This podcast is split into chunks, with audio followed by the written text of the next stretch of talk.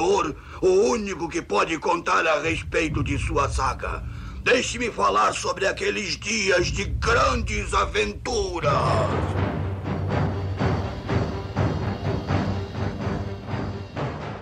Bem-vindos, cultistas, a mais um Demoncast BR.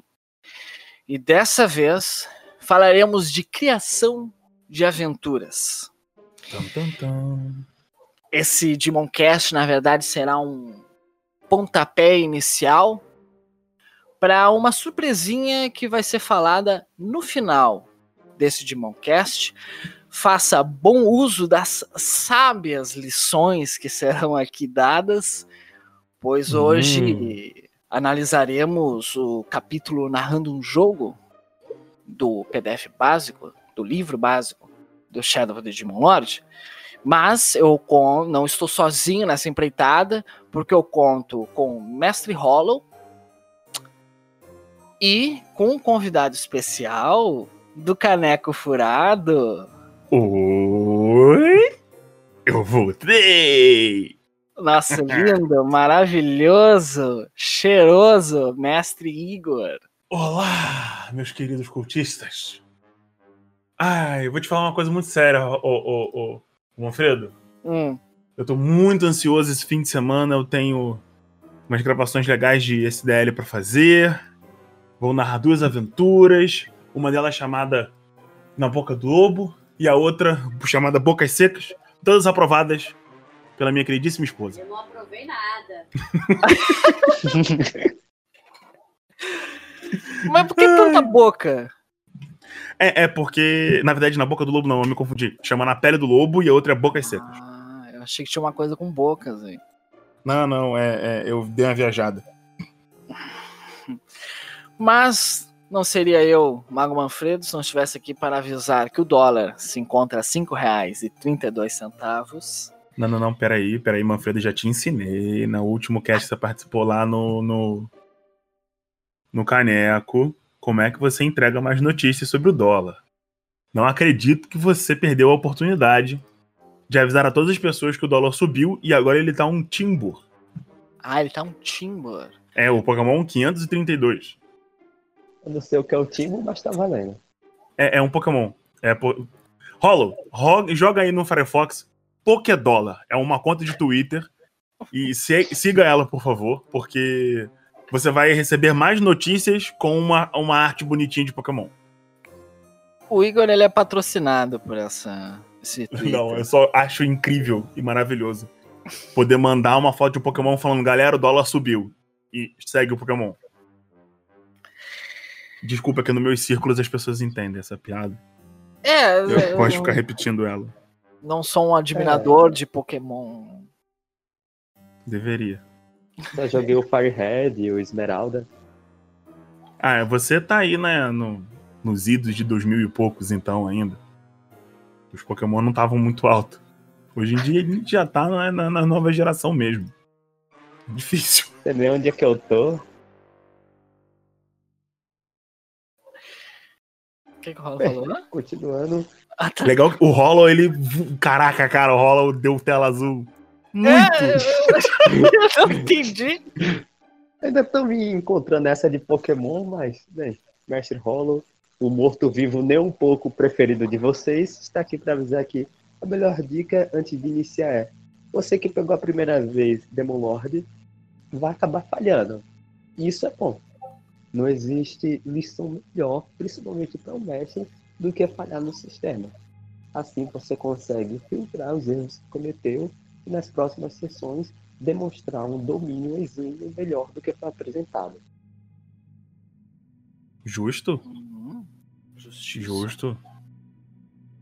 A minha dica é narrem a sobrevivência do mais apto. É tu e o Churato com aquela aventura de sempre dele lá. Que Ah, é cara, é bom, pra, é bom demais pra você entender, pra você explicar o, o, o, o sistema, Manfredo. É. Tem vem tudo que você precisa. Série- É, ela vem Ah, com eu uma série. de- então Maldades e Última Esperança, aquela aventura Ah. já pra você deixar o jogador no naipe do mistério. Eu acho E Maldades em aleatório. Última Esperança medíocre. Ela, ela precisa Ai. ser. Essa doeu? É, ela precisa Doeu. ser levemente modificada pra. pra ela ficar legal mesmo. É, talvez isso seja uma, uma coisa de quase todas as aventuras prontas, né? O mestre sempre Sim. meter a mão. Na verdade, uma, uma coisa importante pra gente comentar sobre as aventuras prontas de Monlord é que ele não entrega a aventura realmente pronta. É. Ele entrega uma premissa de aventura pronta. Ele fala assim: olha, a ideia da aventura é essa e esse é o ambiente. E é isso. O, o, o objetivo, ele meio que fala assim: é, em- por exemplo, e eu vou explicar agora por que eu falei que eu acho que, que Maldades de Última Esperança é medíocre. É, a Maldades de Última Esperança, ela fala o seguinte: ela te dá um- uma visão bem porca da cidade de Última Esperança. E aí ela fala: olha, o padre morreu e tem agora isso aqui, tem essa situação aqui. E tem esses rumores que são desconexos para os jogadores, dependendo das profissões deles. Ela é muito focada em ensinar o sistema e ela perde um pouco na, na- no quesito de aventura. Por que que vai acontecer? Você tem um, um evento que um evento que é importante para a aventura, que são os bandidos, acontecendo off-screen. Então os jogadores não se importam realmente com isso. É, não é uma coisa que vem à mente deles quando eles estão jogando. Tipo, você pode falar que aconteceu, mas foda-se. Tecnicamente eles são moradores da cidade, mas nenhum NPC importa de verdade, porque eles estão começando no, no problema. A, a, aventura literalmente começa dando merda numa parada.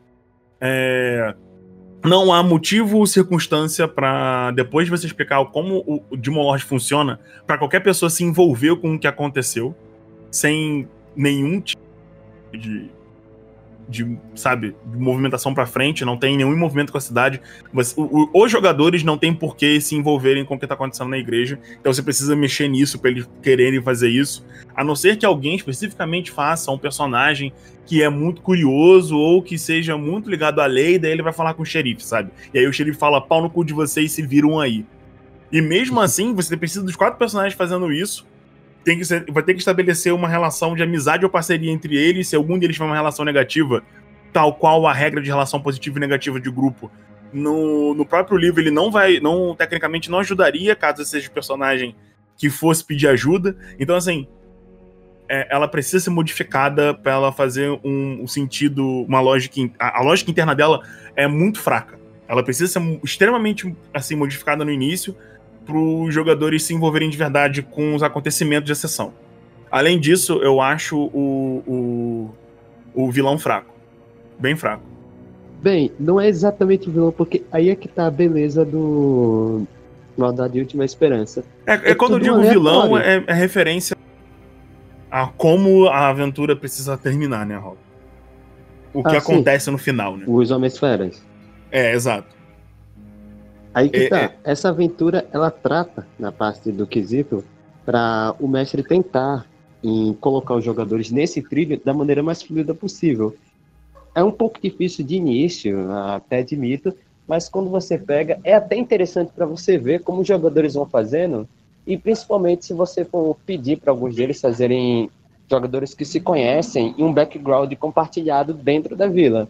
Depende muito, a aventura é até interessante. Eu curti narrar ela bem mais do que a é, Mortos ao Amanhecer, apesar de ser outra aventura que eu curto bastante, mecânica de cerco. é outra aventura um pouco medíocre. Eu gosto de mecânica de cerco pra caramba. Eu também acho ela. a- a- a- quando eu li ela a primeira vez, eu falei, nossa, isso é maravilhoso. Isso é muito divertido, isso parece incrível. Só que aí eu fui narrar ela e eu percebi que ela precisa ser bem complementada. Eu consegui narrar ela de uma maneira deu até pra fazer. Isso depende muito também da mesa. Hum, alguns jogadores vão, outras não. Aí que tá. Conheça os jogadores, ou pelo menos tenha uma ideia básica, jogadores que você vai ter para escolher a aventura. É verdade. Tem isso também. Né? Por exemplo, é, eu já não consigo fazer sandbox no Demon Lord. Ah, eu Pra mim fica consigo. complicado o aventuras um pouco mais livre. Ah, é, eu sou muito. Eu sou maluco, né, Rolo? Aí. Deve ser muito maluco. Eu, eu tentei fazer o clássico Sandbox Hexcrawl dividir uma Não, mas porra, em Hex São Crown de- em Demon Lord, Manfredo. Você tá Mas, louco, é. filho? E foi aí onde falhei, né? Mas o sandbox na minha cabeça é isso. O sandbox real é isso. Ah, mas não. O- o- Quando eu digo sandbox é. Não existe um caminho, existe uma história. E aí os jogadores estão brilhando dentro dessa história, eles estão fazendo a própria história. Aí tudo bem. E é isso. É, Um. Hexcrawl não é um sandbox. Ele é um tipo específico de aventura de exploração. O sandbox, essencialmente, é aquela loucura de você, tipo, dar tiro pra cima e, e sair botando fogo nas coisas. O- ah, isso aí é sempre. Entendeu? Ah, não, mas isso é padrão, né? É, acontece nas melhores mesas. É, normalmente. Mas eu acho que o sandbox em Demon Lord funciona bem se você tiver, assim, é, uma história central, tipo, um- alguma coisa que você quer apresentar ou trabalhar com os jogadores. E aí você adaptar a sua história pra meio que integrar o que, que os jogadores estão querendo buscar, sabe? E aí vai funcionar, porque eles vão eles vão tomar as decisões deles vão, e, e eles vão estar efetivamente alterando a história. Dá trabalho pra caralho, porque você fica, filhos da puta, eles mudaram esse negócio que eu tinha pensado. Fuck, fuck, fuck. Você vai estar reescrevendo tudo que você tava pensando meio que durante a aventura. Mas é, na minha experiência própria, o nego gosta muito. Funciona se você É. conseguir rebolar ali pra fazer o, o- a narrativa ter um mínimo de coesão, o nego vai se divertir. O manual do, do bom mestre deveria vir com isso, né? Sim. Sempre pegar aquilo que o jogador ah, tá contando no personagem dele, né? Quando tá A famosa jogando- sessão zero, né, Manfredo? É, a sessão zero é um bom pontapé pra isso e ter o bom jogo de cintura, que é a experiência que vai te dar de lidar com esses caminhos novos e situações novas que os jogadores estão colocando. Uhum. Que é a graça da brincadeira, né? Tu faz um personagem, tu quer ver ele tateando a realidade e não assistindo as coisas acontecerem na frente dele. Exatamente, imersão é essencial. O, o- Bem, a gente na verdade, recomendou muito. Agora tá na hora de falar o que eles precisam trabalhar realmente pra sessão de nível zero. Antes disso, Raul, eu queria fazer um breve comentário. Apesar de eu, de, de, de, de eu discordar com, em, em relação a algumas coisas que entre né, eu e você aqui sobre as aventuras, eu concordo plenamente que a, a, a Morte pela Manhã, a, a Maldades e Última Esperança e a, a Sobrevivência do Mais Apto são excelentes aventuras para você apresentar o sistema, a- a- até mesmo para o mestre se acostumar com mecânica e, e até tentar desenvolver mais a aventura para ela se tornar um pouco mais interessante. E no caso, eu concordo contigo que são ótimas, são boas aventuras para você pegar e apresentar o sistema pra galera, sabe?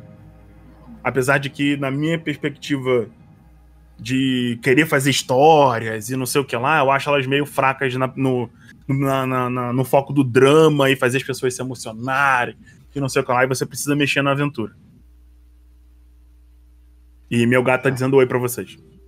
Oi, gato Igor. Manda um oi pra ele. É só isso não, mesmo. os gatos me odeiam. Que isso, Rolo? Isso, Os eu gatos te odeiam o gato já chega me atacando, os cachorros por outro lado Tu me não, é uma, tu não é uma boa pessoa, então. Verdade. Ah, Verdade. tem uns cachorros que são de boa comigo. Falando em bichinhos, eu contei pra, eu, eu contei pra vocês que na- no final da primeira temporada do, do, do rolê, um dos jogadores pediu pra ter um cachorro. E agora na próxima temporada, onde tiver a equipe principal, o, o- um dos meus players vai, come- vai começar com um labrador. Hum, vai morrer. Aconteceu algo parecido comigo, só que teve um final um pouco mais trágico. Ah. Então, geralmente acontece isso com o bichinho que anda no combate, tá, começa a rolar dano em área ali, o bichinho não tem pra onde correr. Complicado, né? Ah, Mas nem ah, isso. O jogador pediu pra ter um animal de estimação, Falou. exatamente do nível e apareceu o príncipe demônio. Nossa. Nossa. O cachorro ficou maluco. Ah tá, por um momento eu achei que o bicho de estimação dele era o Lorde Demônio. Ah, não, ia ser incrível.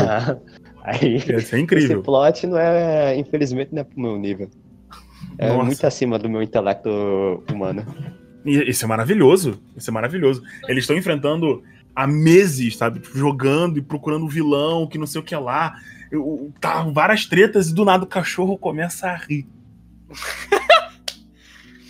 Percebe que ele, que ele tem dentes humanos. É, tipo, do nada o cachorro começa a gargalhar. Fica olhando E aí, o que tá acontecendo? E o cachorro vira o príncipe demônio e começa a rir deles. Tipo, nossa, eu tô enrolando vocês há meses, eu não acredito. Vocês não perceberam que eu era esse labrador com chifres. Tô aqui comendo cocô há meses. Meu Deus do céu, vocês estão envenenados. Não, são, não tem tanto tempo. Nossa, vocês vão morrer em cinco, quatro. Ai, esse é muito bom. É uma Deixa boa eu- forma do Messi se despedir dos seus jogadores e não jogar mais com eles, porque eles vão ficar com nojo. de ti. Nossa, eu, eu tô. Deixa eu anotar isso aqui rapidão. É. Cachorro, demônio, enganando a pare. Ah, amor, ia ser incrível. Imagina, um labrador super bonzinho é um diabo enrolando o grupo. Caralho, e aí eles estão fazendo várias merdas tentando salvar o cachorro, tá ligado? Tipo, caralho, Manfredo, rola. O cachorro tá possuído por um diabo. E ele tá se metendo em confusões pra fazer os jogadores fazerem merda e, e acumularem corrupção, salvando o cachorro. Ele é um Bargast. né? Porra! Que man... Nossa! Cara, a gente precisa escrever essa aventura. Cara, olha, ó, se tu tiver, claro que é, é situacional, mas se tu tiver no teu grupo um personagem que deveria ter morrido e por algum motivo ele não morreu, Hum. E aí de repente ele ganha, assim, surge um petzinho, tu sabe que aquele jogador gosta de cachorro, tá, né? E tem aquele petzinho o tempo inteiro com ele. Só que na verdade ele é um Bargast que tava o tempo inteiro atrás de, de pegar esse cara e devolver ele pro inferno, da onde ele nunca deveria ter saído. Saído. Nossa, que maravilha. Isso é uma boa ideia, mano. Isso é uma boa ideia. Legal que a gente tá indiretamente discutindo o capítulo 9 agora. Pois é, então, tudo isso que a gente tá jogando, assim, de, de pura louquice de mestre, o capítulo 9, mais especificamente lá na página 188, Narrando Aventuras, tenta fazer desse brainstorm nosso algo Uhum. organizado em processos. E eu acho Verdade. engraçado como ele já joga. Engraçado não, faz todo sentido, mas ele já joga a sombra do Lord como a primeira coisa que tu tem que pensar. Que Mas- muitas, muitas vezes é a coisa que tu menos pensa. Pelo menos eu geralmente menos penso sombra. Ah, mano, eu uso a sombra muito também como um pano de fundo pra apresentar perigos e tal. Ela é Porque geralmente a sombra é um bagulho muito impossível de ser o vilão, né? Eu estou com um pouco de medo de comentar, porque eu tenho quase certeza que vou ser muito criticado, mas eu estou fazendo literalmente o oposto dos outros. Eu faço a sombra em si, jogadores se enganarem é, de forma direta com os acontecimentos da sombra. Dependendo da sombra, é claro, tem algumas que é um pouco inviável. Mas a sombra, por exemplo, dos sonhos de um deus morto, são engrenagens diretamente, são, tem que procurar a localização dessa criatura que está alterando a realidade. A do príncipe, eles encontraram a relíquia, que foi a usada de, invo- de invocar o príncipe, eles têm que procurar é, novamente as ruínas para entender a descrição da relíquia. A do invasão alienígena, eles foram o primeiro a encontrar uma torre de, que faz contato com a outra realidade. É, tem as sombras que você consegue lutar diretamente contra, né? E tem aquela coisa, né? No caso de uma campanha, a ligação dos jogadores com a sombra pode vir muito na sessão zero Uhum. Sobre o que eles querem contar com seus personagens. Talvez não o grupo Verdade. inteiro, mas alguns vão ter uma ligação forte com a sombra. E Ou aí- com o plot principal que você tá pensando ali. Exato, que esse plot pode estar muito envolvido com a sombra, então indiretamente eles vão se envolver com ela. Uhum. E às vezes algumas sombras também elas não dão muita escolha, né? Que ela tá acontecendo e foda-se. É ela, o florescer, que faz tudo virar uma, um matagal gigante. A, a...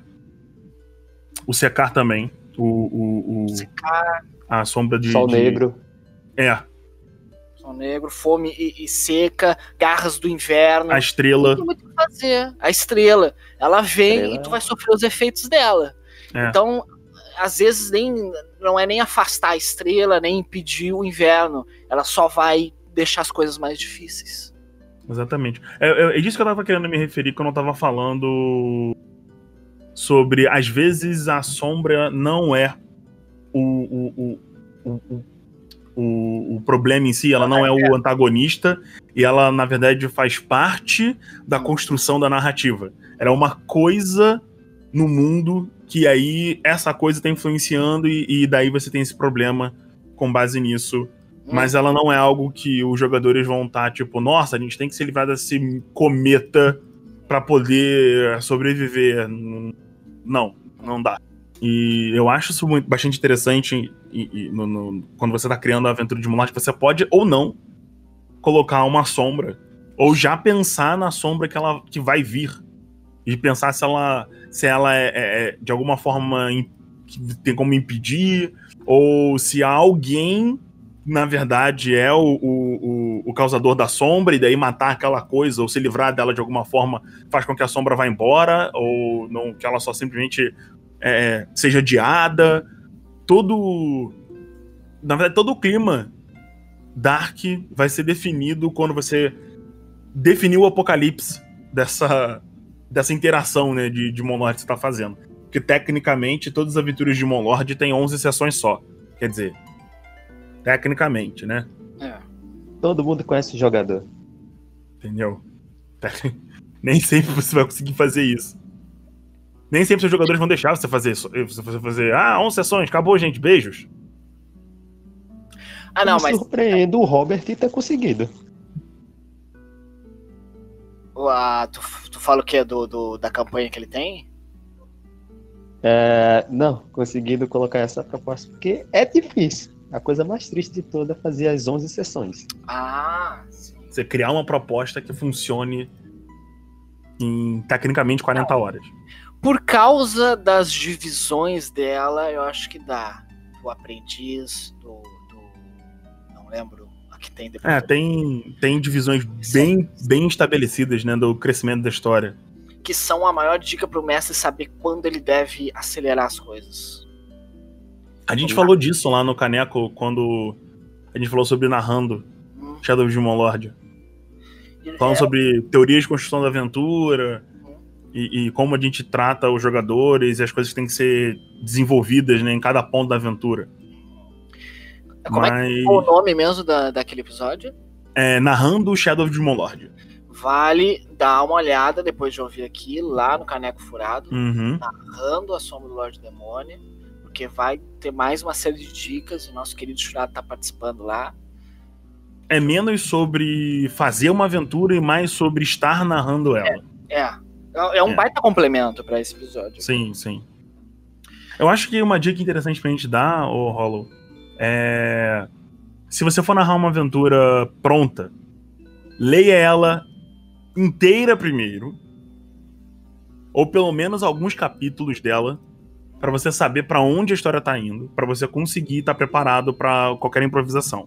Primeira coisa que a gente precisa falar aqui é isso, eu acho. Porque as aventuras de Molord têm uns uns saltos alguns, tem uns saltos assim interessantes de, de um ponto para outro. Às vezes as cenas são desconexas e você precisa criar uma narrativa entre elas, é importante você dar uma lida nela antes, para você ter uma noção do que, que você vai fazer entre os momentos, né?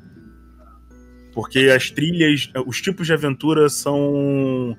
Eles não necessariamente sempre vão para um ponto final quando você está tratando de aventuras mais complexas.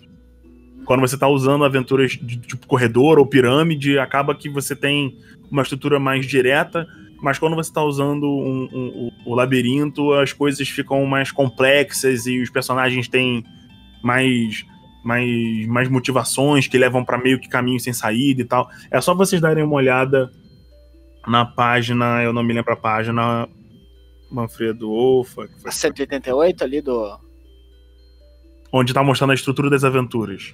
A estrutura das aventuras, mas ali embaixo no. Acho que é 190 alguma coisa? 191, a partir do 191. Isso, que são as estruturas de corredor, o poço, que eu chamei de pirâmide, e a teia. E aí, conforme você estiver trabalhando a sua capacidade de narrativa e desenvolver os tipos de aventura, você vai avançando entre é, é, esses, esses, esses, essas estruturas de aventura até você tá fazendo as coisas sem estar tá, tecnicamente precisando fazer um flow chart dos momentos e tal, sabe? Uhum. Ele tem o, o, ainda ah, mais esmiuçado a estrutura da cena, né? Isso. Porque tu tem, é, o, por exemplo, o corredor, ele tem, ele é como o nome já diz, em linha reta. Tu vai ter um início, cena A, B, C e o fim. Mas ainda tu pode uh, estudar que cada cena tem um início, meio e fim, e aí ela passa para a próxima. Né? Uhum. Mesma coisa para as outras estruturas, o poço, que é toda uma cadeia de, de, de cenas, e a teia, que é uma loucura de, de cenas. Né? Sim, sim. É, é, é importante a gente é, comentar uma coisa que a gente tinha comentado lá no, no, no cast que a gente gravou no Caneco, que é sobre como a cada nível de aventura funciona. Porque a gente está falando sobre criação de aventura para Demon Lord, ele funciona um pouco diferente de criações para D&D, por exemplo, que é o, o, grande exemplo aí de fantasia é, é, light fantasy, tipo, fantasia do bem clássica. É. Que Demon Lord tem a divisão dos níveis. Então você tem jogadores iniciantes, jogadores aprendizes, especialistas e mestres. E a estrutura dessas aventuras seguem um ela tem uma, ela tem uma, acho que uma estrutura, uma lógica interna para cada, pelo menos para mim. Não sei para vocês, estou falando aqui da, da minha cabeça. É, o livro, inclusive, fala sobre isso, que, por exemplo, as aventuras de iniciante, elas são, elas são muito sobre um acontecimento traumático. Isso, um acontecimento traumático que muda a vida do, do, do, dos personagens. E aí leva eles pro, pro, pra trama da aventura de fato, onde você começa a ser o aprendiz. Na, na nas aventuras de, de, de, aprendiz, você tem, às vezes, dependendo do que você fez na aventura de nível zero, você tem um desenvolvimento mais proativo ou você ainda continua na reatividade. Que a ameaça continua e os jogadores seguem enfrentando ela e ela não necessariamente é uma coisa que tem a ver com os jogadores, mas é uma coisa que está ameaçando os jogadores. Tipo, é uma coisa que tá ameaçando a vida deles e eles têm que lutar contra. Não necessariamente é, tem aquela estrutura do, de D&D em que você geralmente recebe o chamado da aventura, sabe? Hum, é. Ela é mais uma, oh fuck, ah, eu preciso me defender. É empurrado em direção. É, você geralmente é empurrado por uma situação merda e tenta sobreviver a ela, do que você vai procurar a situação de merda. E ela lentamente vai mudando tecnicamente pra a gente tá se, se, defendendo menos e aí já ativando, tipo, indo mais em cima do problema. A, a Demon Lord tem essa crescida de responsabilidade, pelo menos para mim. Eu não sei como vocês. Como o Rolla, por exemplo, fala, faz isso. O, o Manfredo eu sei mais ou menos, né? Porque você já comentou na, no outro cast que a gente gravou junto. E, pelo menos para mim, ela tem essa subida de responsabilidade conforme você vai saindo da vítima e meio que virando, o, o, o, se tornando uma pessoa que está tá ativamente tentando resolver uma situação. Entendeu? Particularmente eu gosto de, com meus jogadores, colocar muitas ambiguidades morais do que eles conhecem e explorar isso no estresse que é causado. Coloca uma situação X que em si parece ser resolvida facilmente, e quando eles vão explorando, eles percebem que a situação é bem mais complexa, eles têm um tempo limitado para resolver e eles têm que fazer uma escolha direta e agora. Isso é bom também. Basicamente, cada uh, tipo uh, de trilha, né, como eu posso dizer, cada pacotinho de trilha, ali os iniciantes, uhum. os aprendizes, especialista e mestre, vem com uma proposta de, de aventura basicamente. Né? Até porque eu, eu percebi isso primeiras vezes mestrando Shadow de Lord, mal tinha lido, aprendido o sistema.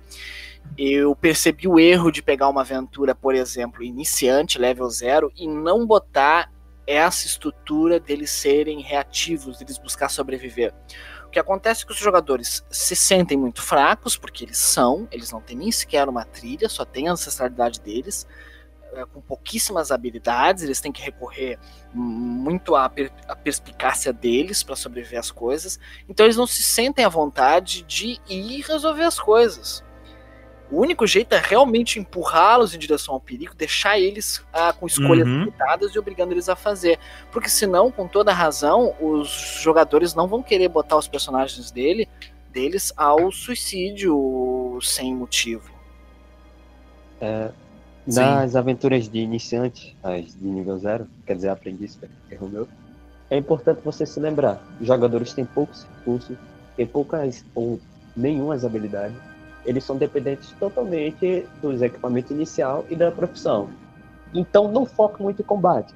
Se ocorrer combate, você for narrar, sempre tenha um, algo que dê vantagem aos jogadores. Você vai colocar que eles estão enfrentando uma turba de zumbi. Coloca eles dentro de uma casa que tem que ficar se defendendo. Sempre vai brincando com isso. Dê um foco mais para as interações dos jogadores, porque além do de nível zero mostrar o porquê os jogadores subiram de nível, porque eles decidiram se dedicar ao combate, também vai mostrar algo importante, porque os jogadores estão juntos como um grupo. Então é importante a interação de todos os membros. Lembra uma aventura que eu fiz que se passa na vila, que eh, ocorreu um ataque dos Homem-Esfera. Era uma legião de Homem-Esfera, não tinha como eles se defender. Então toda a aventura, eles dentro de algumas instalações que eram fortificadas no local, tendo que se defender, interagindo entre eles e o pessoal da vila, procurando um momento de oportunidade para conseguir criar uma distração e fugir. Era a aventura inteira, foi só isso. Hum. O manual do, do bom mestre traz uma dica que é, é bom usar quase sempre, mas eu acho que aqui, quando os jogadores têm poucos recursos, ela é fundamental. Faça o combate ser mais rico em ah, estruturas na volta que eles possam usar para se livrar daquele inimigo e não só trocar porradaria direto, porque vai ficar muito chato. Eles não têm quase recursos, quase habilidades para se movimentar. Então dê ah, condições de que eles usem uma alavanca que um percebeu, cai uma pedra do teto, já esmaga um, um bichinho. Cria-se, enriqueça o campo de batalha. Sim, isso é uma excelente ideia pra Shadow de Lord. Principalmente porque você pode. Principalmente porque você pode utilizar isso também pra escrotizar seus jogadores. Pra, pra o quê? Pra escrotizar? Exatamente. Preste bem atenção. É, O ambiente em si pode ser usado tanto a favor quanto contra eles. Então você pode, por exemplo, é, trazer uma aventura de iniciante em que eles estão num, nauf- num naufrágio, por exemplo, e a água é um problema. Mas ao mesmo tempo, você pode. Vamos. Como eu posso explicar isso? Eles saem de um barco maior e vão para um barco menor. A, a- o fato de eles estarem perdidos no mar é, um, um- é o problema principal. Não exatamente tem batalhas contra monstros marinhos, até porque isso ia ser muita, muita loucura. Mas, ao mesmo tempo que a água é um problema, porque eles estão no mar, a água também é salvação, porque eles estão sem recursos de comida. Então você pode brincar com essa dicotomia do, do, do, do ambiente que eles estão para causar um. um, um para gerar essa, essa, é, esse estresse, entendeu? Tipo, eles precisam arranjar água, mas eles estão cercados por água. Ou, por exemplo, eles estão enfrentando bandidos e a única coisa que está impedindo do grupo maior de bandidos chegar neles é um rio que é largo e violento, e daí os bandidos estão tentando atravessar. Mas os bandidos que estão atravessando para cá tacam eles na água para eles se afogarem. Tan, tan, tan, tan, tan. O Igor tem uma genialidade maquiavélica, né? Eu falando Porque. aqui como tu pode ajudar os jogadores, eles, né? E o Igor já foi na. Não, mas é, é, é- Mas, por exemplo, na, na aventura que eu tô escrevendo na Pele do Lobo, ela é uma aventura de, de estilo teia. E. Qual é o ambiente? É uma vila chamada Alto Alto. Ela é no meio da floresta e eles são primariamente é, é, constru- eles fazem, eles vendem madeira e, e tecido, ovelhas, lã. Qual é o rolê? Todo o ambiente fomentado pelas fazendas e, e- e tem uma comunidade de, goblin, de goblins. Não tinha goblins no vale onde eles estavam, nem orcs. E eles chegaram recentemente no vale de, de- de um, nau- de um navio que naufragou. E aí um grupo de escravos Goblin Orcs acabaram caindo no vale. Eles acabaram chegando nesse vale, caminhando, dando a volta nas montanhas que cercam o vale, eles entram pela floresta. E tem esses 20 goblins na cidade. O ambiente é relativamente pacífico. Mas aí o que, que você tem? É um ambiente mais complexo, porque tem muitos personagens. Como é que você vai criar essa dicotomia entre, entre as coisas no ambiente? Você tem personagens, influ NPCs influentes, e aí a maioria dos meus jogadores é Goblin. Eu só tenho um humano no, nesse, nesse grupo, é uma aventura de nível zero. É... O rolê da aventura é que o guardião, o guardião da. O guardião, no caso, é o nome que eu dou pro sacerdote da fé antiga no meu cenário. E essa vila está sendo ameaçada de ser dominada por uma força externa. De, de, de, pessoas. Eles chegaram lá e falaram: olha só, agora vocês são nossos, a gente vai voltar daqui. A gente vai voltar daqui a 30 dias para pegar os impostos. E, obviamente, eles não gostaram disso. O Guardião da Fé Antiga, desesperado para manter o estilo de vida dele, e, e, o estilo de vida, no caso, a liberdade da, da cidade, ele faz um contrato com uma bruxa e pega um acordo com ela. E, e ela passa para ele uma magia para despertar a besta interior dentro das, dos cidadãos, para eles conseguirem se defender. Porque, como bem falei mais cedo, nós estamos numa vila de fazendeiros. Eles são um bando de fazendeiros. E tem todo o processo pro ritual. Qual é o rolê? O guardião não gosta muito dos goblins. Não porque eles são goblins, sim porque eles são estrangeiros. Porém, um dos goblins é astrônomo, ele é astrólogo. E ele lê a sorte das pessoas. E uma das conselheiras conheceu ele, gosta muito dele e acredita na sorte que esse cara lê. Então a gente tem um conselheiro, que é uma, na verdade, chamada Zilma, que é pró-goblins. Ela acha eles úteis, ela acha que eles têm que estar tá no. tem que ser aceitos sim na, na, na, na, na cidade, e que na realidade, ele, eles podem trazer um ganho para a vila. Ao mesmo tempo, você tem o Solas, que é o outro conselheiro que é extremamente é, é racista. Ele não gosta dos goblins, ele acha eles umas, umas criaturas sujas e imundas. Porém, ele também usa os goblins. Só que ele, na verdade, ele tem um, uma. Um, um, ele é um filho da puta. E ele abusa sexualmente de um dos goblins. Não bem abusa, porque na realidade esse goblin é prostituto. E ele se vende de propósito. E aí, ao mesmo tempo que esse cara ele quer se livrar dos goblins, ele usa os goblins para poder evitar que as pessoas descubram um, o, essas, essa, esse desejo sexual dele que ele acha que é completamente inaceitável. E ele odeia e tal, e ele tem vergonha e ele não quer que ninguém descubra. E aí, beleza. Você cria uma, um ambiente em que os jogadores estão inseridos, onde tem coisas positivas e negativas, para trazer um, um, ambiente que eles não estão 100% confortáveis, mas ao mesmo tempo você tem coisas interessantes ali para estimularem eles irem atrás do que está acontecendo. Então, é, é, a mesma coisa que eu falei do Rio, só que muito mais complexo, porque você já, em vez de você soltar. Ah, olha, é, o que está impedindo essa galera de matar vocês é esse elemento aqui, mas esse elemento também pode ser usado para seus inimigos. Ao mesmo tempo que você tem um ambiente com elementos positivos, você cria também um, um, um, esse mesmo ambiente com elementos negativos para você ter essa, essa disparidade com, com é, é com que eles têm para fazer no ambiente. Porque o que, vai acontecer? Uhum. As coisas positivas vão estimular eles a interagirem com o ambiente. E as coisas negativas vão manter eles desconfortáveis. Uhum. E, a, e a aventura de nível zero é muito sobre você estar tá tentando entender o que está acontecendo e a, a, o que. o que está ameaçando a, vida dos jogadores e tal. E nesse caso, quando você tem é, estruturas mais complexas, você acaba tendo muitos NPCs com muitos interesses.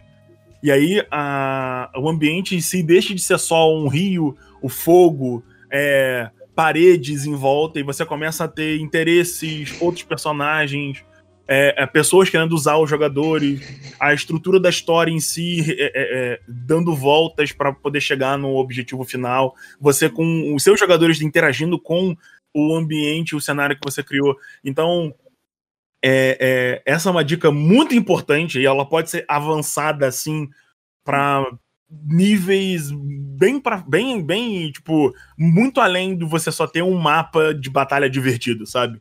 Aham. É isso que eu queria explicar e eu dei essa volta de cinco minutos.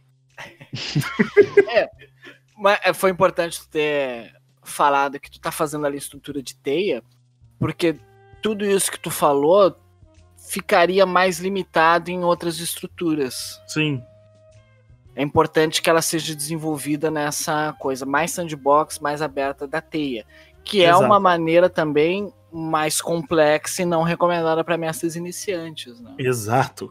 Você pode, você vai ganhar muito seguindo as, uma aventura, uma campanha fechada de Digimon Lord, por exemplo, ou as, as várias one shots que já foram traduzidas e são extremamente baratas lá no site do Pensamento Coletivo. E, e para aprender como é que funciona o, o- a construção né, da- das aventuras de Digimon Lord. Uhum. porque eu estou aqui fazendo outro monólogo. É, o Manfredo vai concordar comigo que nas aventuras de Monlord você tem sempre um catch de que nem todo uma grande maioria dos personagens tem um pezinho na lama, ninguém tá, sabe, todo mundo, ninguém tá limpinho.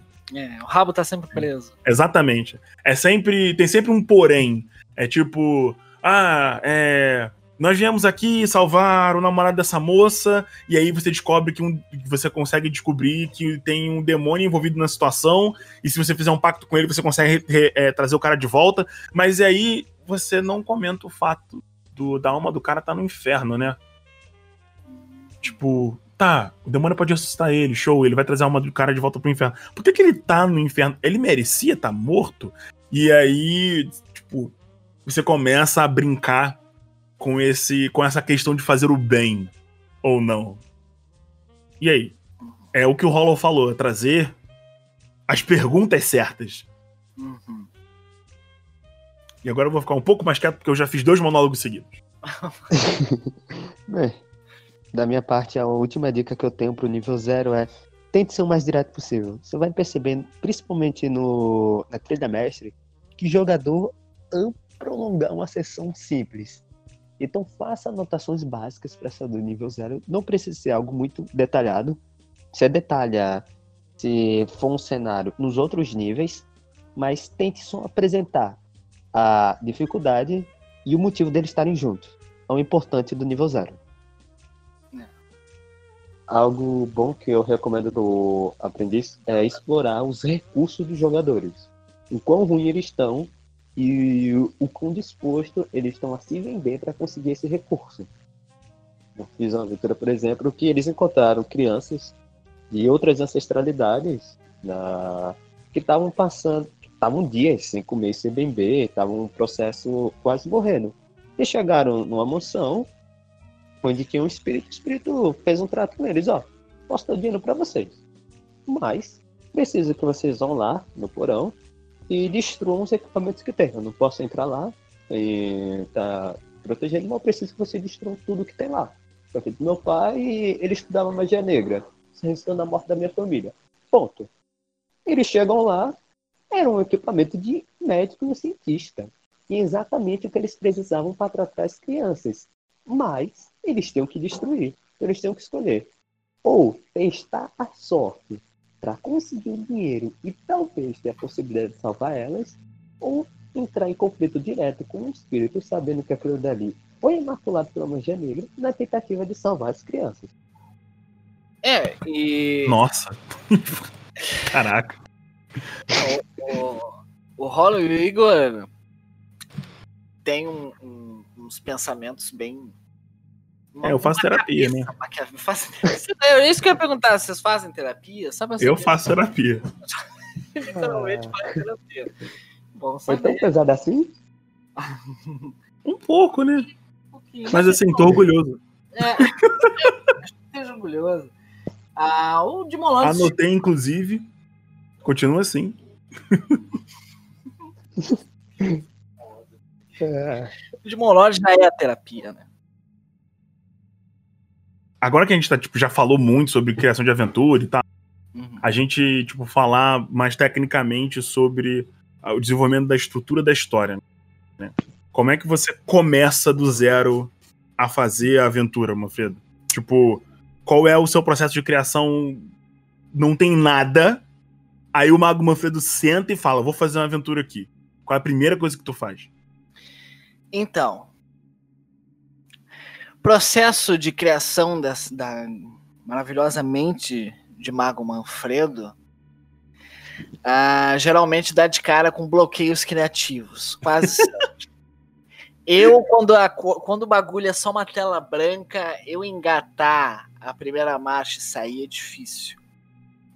Então, eu, com o tempo, né, com, com a experiência, eu fui descobrindo coisinhas que podem ajudar. Acho que a primeira, assim, principalmente se é campanha. Uma one shot, às vezes, é muito mais simplesinho, a ideia vem. Mas quando eu estou numa estrutura de campanha que eu quero pensar, o que eu peço para os jogadores é façam seus personagens façam toda a história deles primeiro. Mesmo que essa campanha vá começar de repente em níveis mais altos, vai ser uma mini campanha. Uh, façam com atenção pro nível zero dela, da onde esse personagem surgiu. Né? O, tem o básico, né? A ancestralidade dela já diz bastante. Né? Um fauno da vida que vem perdido do reino feérico e busca encontrar sua família. Pronto eu já, já começou a borbulhar a ideia. E o outro faz o orc que é, fugiu de uma tropa, uh, de um exército, numa tropinha menor de um exército maior de orcs que estava marchando para além de Craecas e buscando invadir uma outra província. E ele, por motivos dele, não queria mais aquilo e saiu do exército. Olha, um fugitivo e está junto com esse fauno. Mais ideias já começam a borbulhar. E aí eu vou começando a montar esse quebra-cabeça só com a história dos jogadores. E aí eu consigo passar para o processo do que, que está além da história dos jogadores e tem potencial para se mesclar com as histórias deles. E acompanhar esse capítulo de, de, Narrando Aventuras, que é uma coisa que muito pouco fiz, mas vou fazer mais daqui para frente, é fundamental. Porque quando tu decide ou sorteia uma sombra do Lorde Demônio, já é outras ideias que borbulham na cabeça. Seja sombras que modificam muito o cenário, ou sombras que são mais ativas uh, direto nos jogadores, eu já começo a, a, poder surgir ideias de como eles vão estar ligados a essa sombra. Quem, se alguém está trazendo essa sombra, quem é? É a Irmandade das Sombras? Então, quem são suas lideranças? Ó, né, logo em seguida, baseado de onde os jogadores estão vindo e para onde estão indo, eu já começo a pensar o lugar qual é a, a, influência da Irmandade da Sombra, se é ela que está trazendo essa sombra, uh, nesse lugar. Né? E aí reunir o grupo se torna um passo. E eu, eu sou um cara que com essa coisa de estrutura da trama, se vai ser corredor, poço ou teia, eu sou desleixado. Mas eu, eu tenho buscado. Você descobre no caminho? É, vai meio que descobrindo no caminho.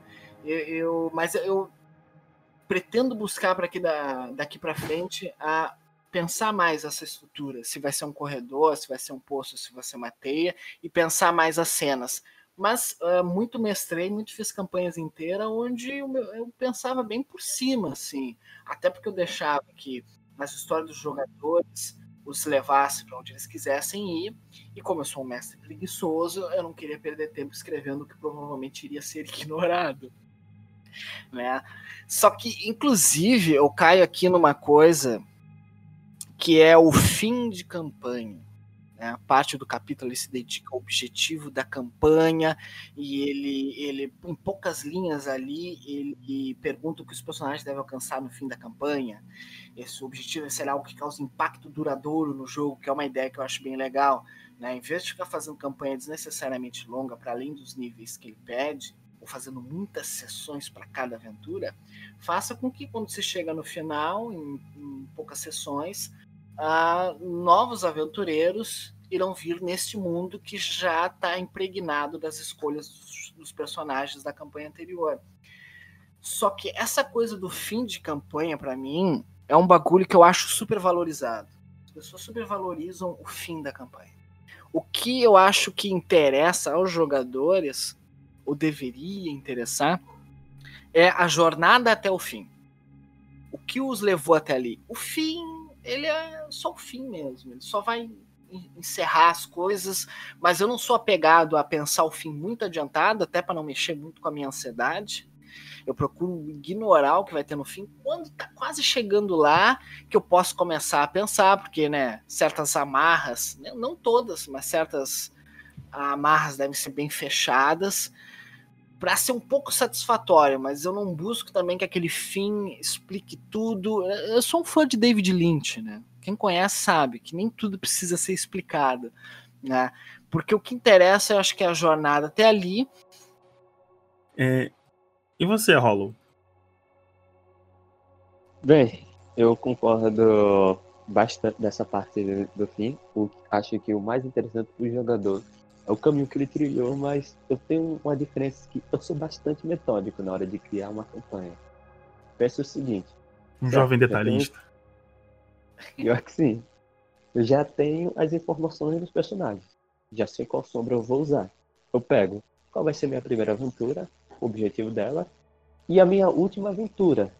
Em si, o que eles vão enfrentar por fim e começou o plot principal da campanha.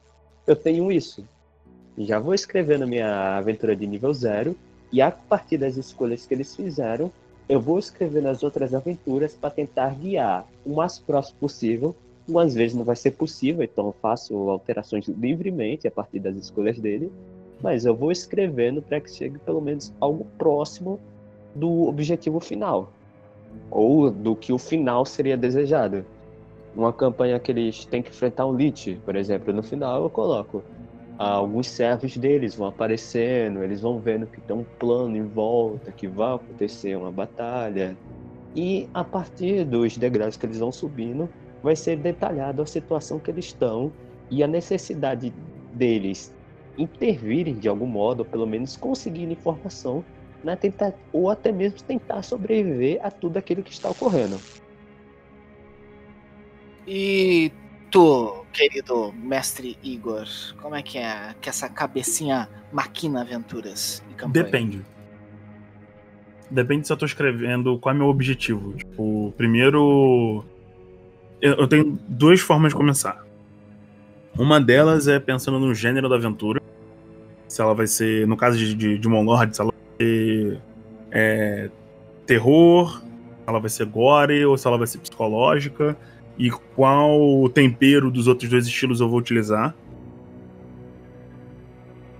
E o outra, a, a, a, outra forma para estruturas menores eu geralmente uso um monstro, sabe? Tipo, eu penso assim, ah, eu quero muito usar esse monstro. E aí eu escrevo uma aventurazinha em volta.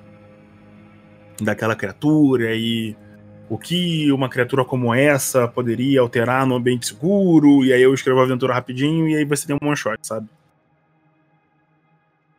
Agora, quando eu tô fazendo histórias maiores, em, em Lord, inicialmente, é, penso em uma coisa que eu quero fazer. Tipo, eu tenho um objetivo final. Eu quero chegar. É, em os jogadores vão destruir isso aqui. Eles têm que. O objetivo do vilão é esse. Beleza. Por quê? Aí eu penso no porquê que o vilão quer quebrar aquilo. Show de bola. Eu já tenho o porquê o vilão quer fazer isso. E qual é o objetivo final dele, que é quebrar aquilo. Por que, que ele quer quebrar aquilo, o que, que tem por trás da, da, dessa situação e, e, como é que vai acontecer. Show. Vamos fazer os personagens. Aí eu sento com os jogadores, sessão zero, personagem, pá, conversa, não sei o que. Personagem assim, assim, assim, assado. E aí eu preparo a, a, as cenas, né? Tipo, momentos específicos da aventura que são chave para a história que eu quero contar a primeira aventura, qual é o objetivo dela? O que, que eu quero apresentar para os jogadores? Isso. Beleza, então tem que ter um momento com isso. Todo o resto pode ser improvisado. Só tem que ter esse momento que eu preciso apresentar o, o, o, o gancho narrativo. E aí eu vou desenvolvendo essa ideia. O, o, o tema da aventura. No caso da campanha. Então fica uma coisa bastante pessoal. E aí, o que, que você pode fazer? Você vai adicionando coisas no meio da história, é, botando é, é, momentos dramáticos para os jogadores, é, não avisando eles, sabe? Mas você desenvolve, analisa os personagens, escreve alguma coisinha, faz um teste pequeno e depois joga a, uma, a cena emocionante, o drama, que não sei o que lá, que eles vão. Se você conseguir entender sobre o que são os, os personagens, eles vão entrar, sabe, no, no rolê. E você consegue misturar isso levemente com o, o, o, com o tema da aventura principal. Então, se você prestar atenção, a gente cria as coisas com um padrão. Então, todos os seus jogadores, se eles pensarem mesmo sobre o personagem, eles vão ter alguma coisinha ali que você consegue identificar. Então, na, na aventura, por exemplo, de Shadow of Mordor que eu tô narrando no é, você vai ver muitos temas repetidos entre os personagens. Muitos, é, é, a maioria deles, eles fizeram os personagens separados, porque a estrutura da aventura começava separada, com eles indo para um objetivo em comum. Mas a Margaret, por exemplo, é sobre o amor à família e sobre proteger aquilo que ela acha é, importante para ela. A, a, a, a, Samira, por exemplo, é sobre responsabilidade e sobre dar conta do que o destino, entre aspas, te trouxe, né? Uhum. É mais sobre você estar tá sendo responsável pela por você ter os poderes, sabe? O, o Gralia é sobre se encontrar. O, o Sukata é sobre ter uma família e é, é parecido com a Margaret, só que ao contrário.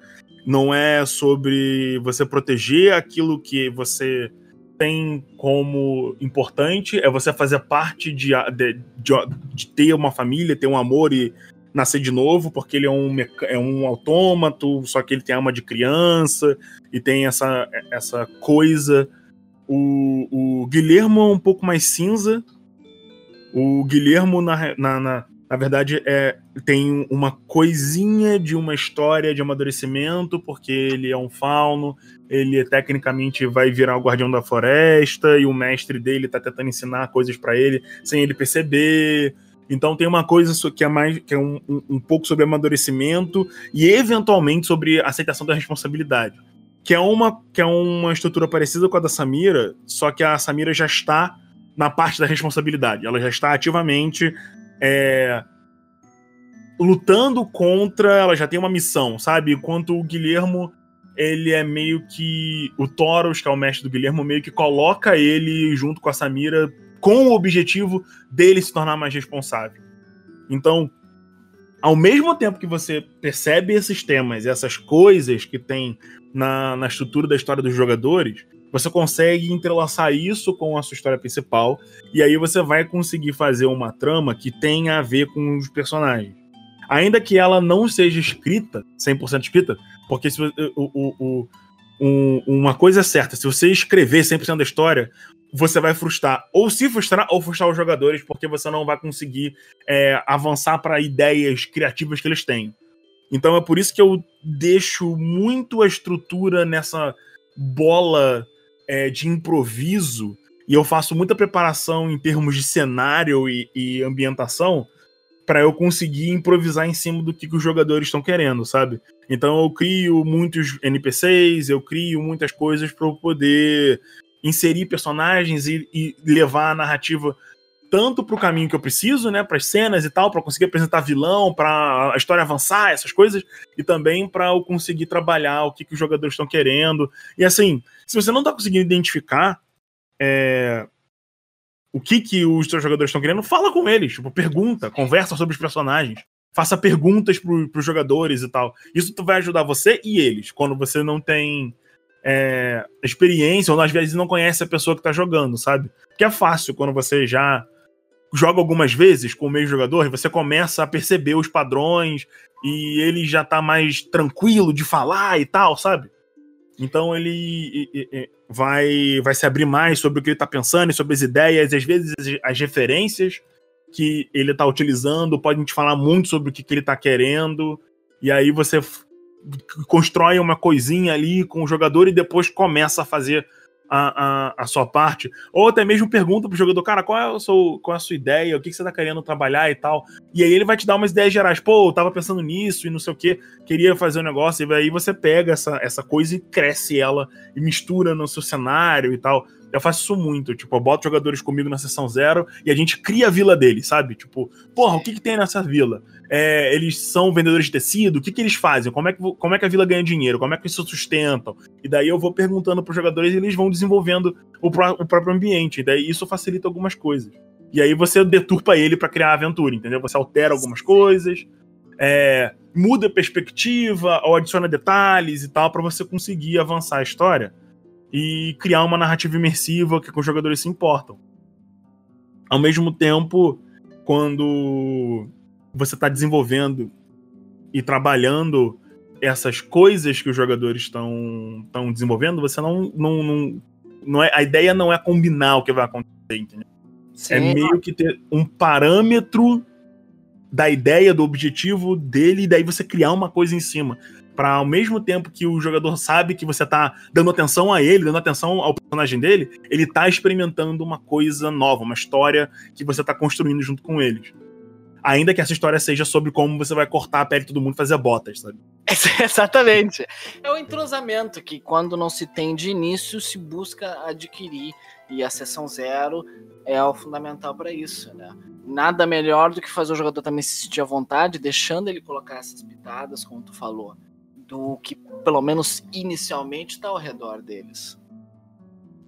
Também é sempre possível engrenar a história dele, até mesmo se utilizar os artifícios que ele criou para sua própria campanha. lembro de uma jogadora que ela criou um background excelente, que ela era uma mágica, estava possuída. Então, todo momento, ela tinha sempre sonhos influenciados pelo demônio que era sobre a chegada da sombra, a vinda do príncipe, sobre relíquias que continham outros demônios. Eu sempre tinha isso e eu fui explorando, até que infelizmente ela morreu, morta enquanto dormia pelo espectro da mansão.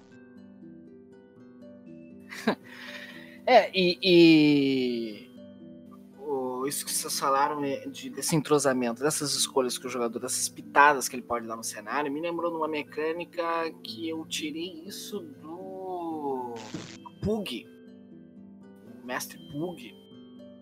Ah, não sei se vocês conhecem, mas ele usou numa stream dele e eu no passado usei, é uma coisa que eu acabei esquecendo com o tempo, mas lá na, principalmente na sessão zero, pegar o jogador, cada um deles, e perguntar o que, que é verdade nesse cenário. Em uma frase, defina para mim algo que é verdadeiro e todo mundo conhece nesse cenário. E no caso do, de para quem está usando o, o, cenário de Uff, o jogador pode dizer: uh, Homens-fera constantemente invadem as fazendas. O outro pode dizer: uh, na, supondo que esteja sendo feita essa campanha na extensão norte, na extensão norte, prefeito de província de Encruzilhadas ah, é acusado de ter um vínculo com a Irmandade das Sombras. Isso são coisas que eles inventam, colocam ali e o mestre anota isso e começa a partir daí a desenvolver. Isso é um bagulho que, principalmente quando tá com uma certa travadinha criativa, uh, impulsiona a imaginação do mestre bastante. E eles se sentem uh, fundamentais em ter ajudado aquela campanha a acontecer. Claro que o mestre vai meter a mão nisso aí e ele pode botar que aquela verdade lá é, é real, ele está sendo acusado de, de Estado, presidente de província de Encruzilhadas. É, está envolvido com a Irmandade das Sombras, mas não é bem assim. Se caso eles cheguem a fundo disso, eles descobrem que na verdade ele, a filha dele foi sequestrada pela Irmandade das Sombras e ele é obrigado a ter que a fazer favores a, a essa Irmandade. Mas os jogadores não sabem disso. Aquele jogador só deu aquela ideia simples por cima, não. Sim. Uma dica que, como experiência, eu dou ah, o melhor nível para você trabalhar sobre a responsabilidade dos jogadores e sobre a interação dele no ambiente, a influência dele no ambiente e a história dele são as trilhas de especialistas. Especialista para mestre é excelente você trabalhar isso. Tem um peso muito mais, eles têm um leque maior de habilidades que permite com que eles saiam de certas situações, mas também coloca eles nas situações por causa disso. Lembro de uma aventura que se passava em Portal, que não sabe, a cidade de Portal na Extensão Norte está passando por um período de revolução, só querendo se separar do Império e outros não. Então eu fiz uma aventura que era o seguinte: existia lá um grupo de coletadores que eles fizeram um trato com os nobres. Ó, gente, vai liberando o caminho para vocês, vai eliminando os líderes é, das células de revolução, vocês dão carta branca pra gente. Tudo, seja, nós somos responsabilidade de nada, a gente só quer a carta branca e de vez em quando que mande alguns guardas para ajudar. Os nobres, com medo de perder o poder na revolução, aceita e a cidade está em controle. Quando os jogadores vão detalhando mais, eles percebem que tem alguns nobres que são contra isso, que querem que a cidade se torne livre, mas no final tem o forte. Eles têm a escolha. Caso a população saiba o que os nobres fizeram e que eles permitiram, vai acontecer uma revolta, consequentemente com muitas mortes. Se eles preferirem não contar nada e deixar assim mesmo. As famílias vão cada vez mais é, entrar em um motim, querendo as informações e a, novamente uma revolta. Se eles deixarem os nobres fazendo isso com os coletadores, mortes vão ocorrer, mas de forma controlada, impedindo que outras ocorram.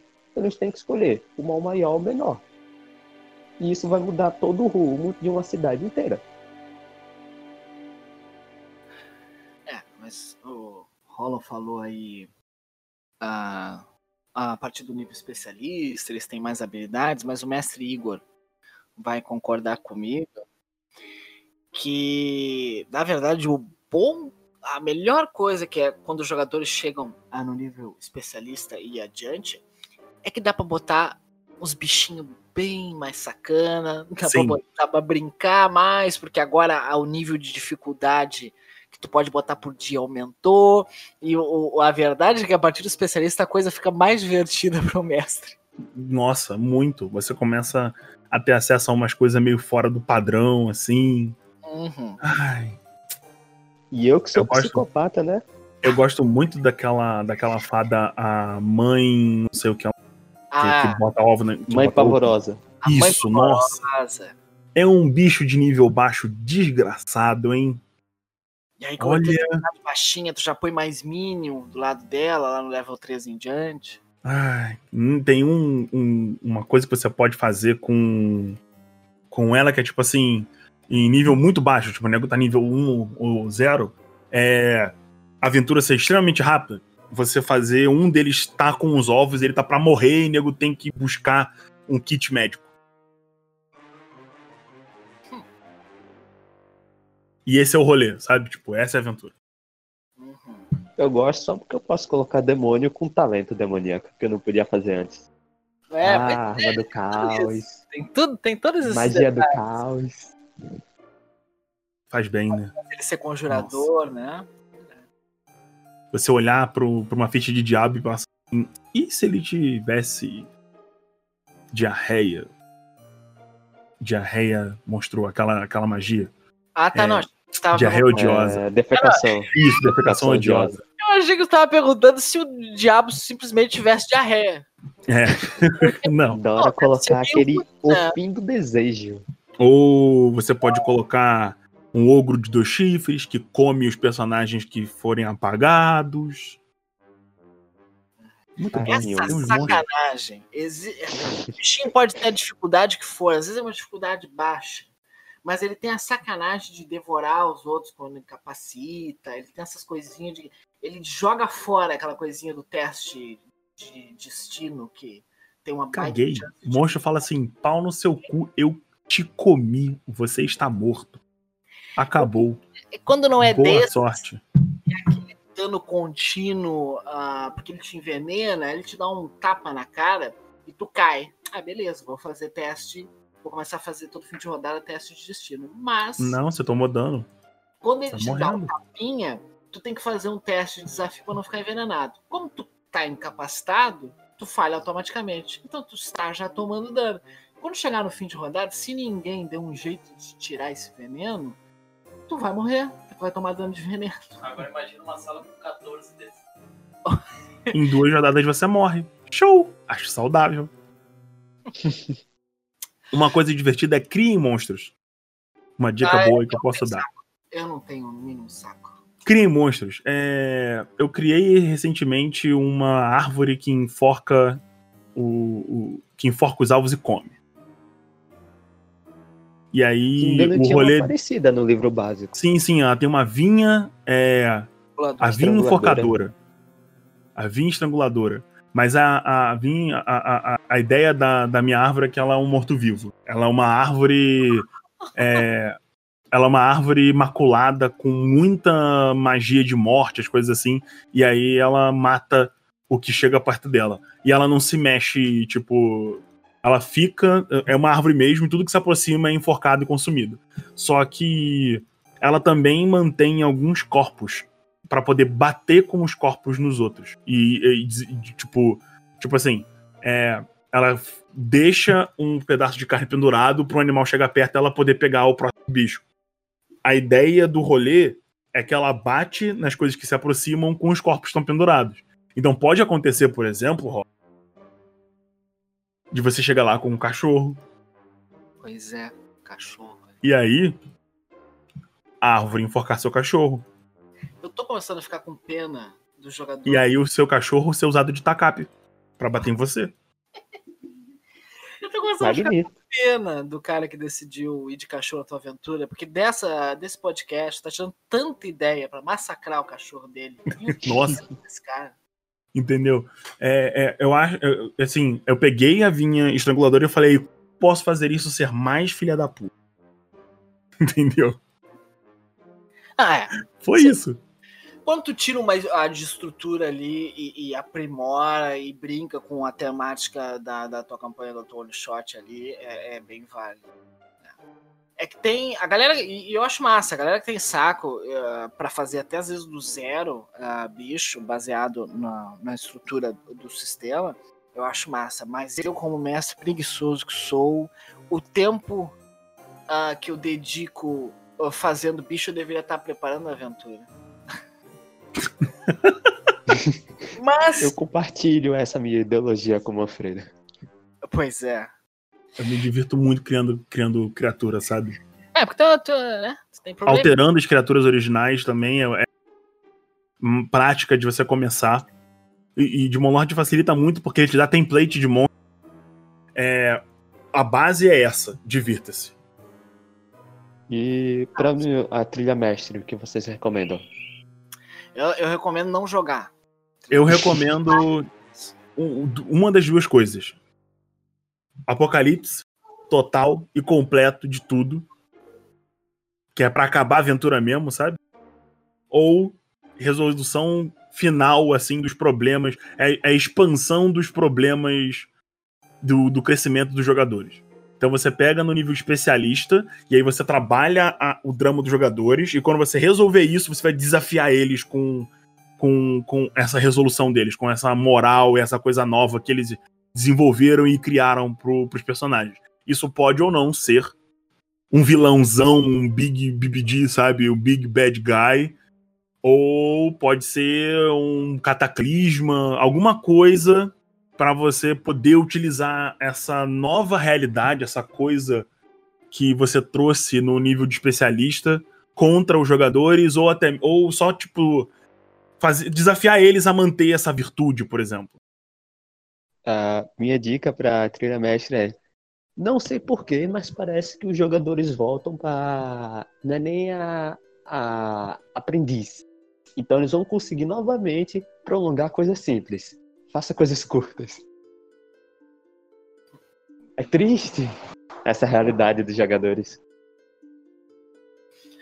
Ah, mas essa coisa de complicar o que era para ser simples, é qualquer trilha, qualquer nível. O jogador sempre vai complicar o que era para ser simples.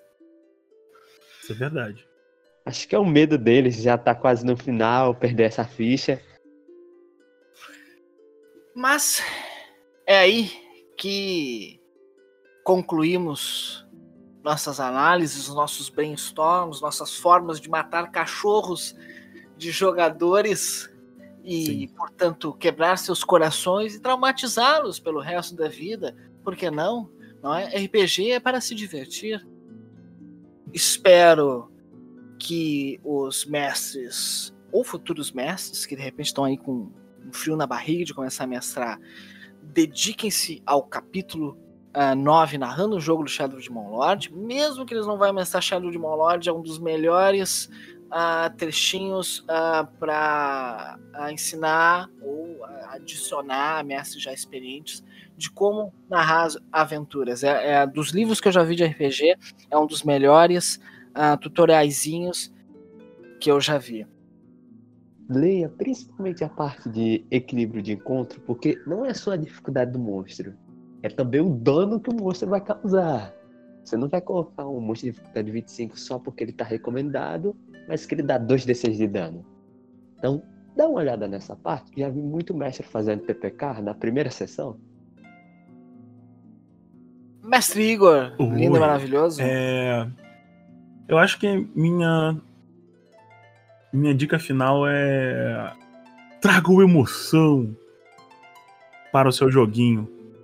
A emoção é a base de, de, de toda a diversão da, da aventura. Se você conseguir emocionar seus jogadores, eles vão. Isso é certeza. Porque o drama exige. Beijo. E fique com o novo deus, que é o Diabolos. E para encerrar esse Demoncast BR, veio por meio desta anunciar que iremos iniciar a partir da postagem desse episódio lá na fanpage. Inclusive, tu que ainda não curtiu a página do Facebook do Demoncast BR, vai lá, dá aquela curtida para ficar a parte quando sai episódio de futuras novidades. E assim que sair esse episódio lá, vamos dar início à competição de aventuras de Shadow of the Demon Lord. Você, mestre, futuro mestre, que gosta de criar aventuras, vai poder nos mandar sua lá no grupo do Discord. Sim, aquele grupo que semana passada ficou aberto a todos os cultistas. Entra lá, vai no chat competição de aventuras e manda o link. Seja o link do arquivo direto, do drive. Mas calma, há regras. Essa aventura deve acabar dentro de uma one shot. Portanto, de 6 a 8 cenas e fazer o uso do cenário do Shadow de Demon Lord mas pode ser de qualquer nível, e escrita tanto no Word como em PDF. E é uma aventura por pessoa, hein? Vocês vão poder mandar essa aventura até o dia 29 de setembro, porque no dia 30 selecionaremos a vencedora que será jogada por nós através de uma stream no YouTube. A data da stream vai ser divulgada mais adiante. E desde já desejo muita criatividade a todos e que a sombra do Lorde Demônio nos engula por último.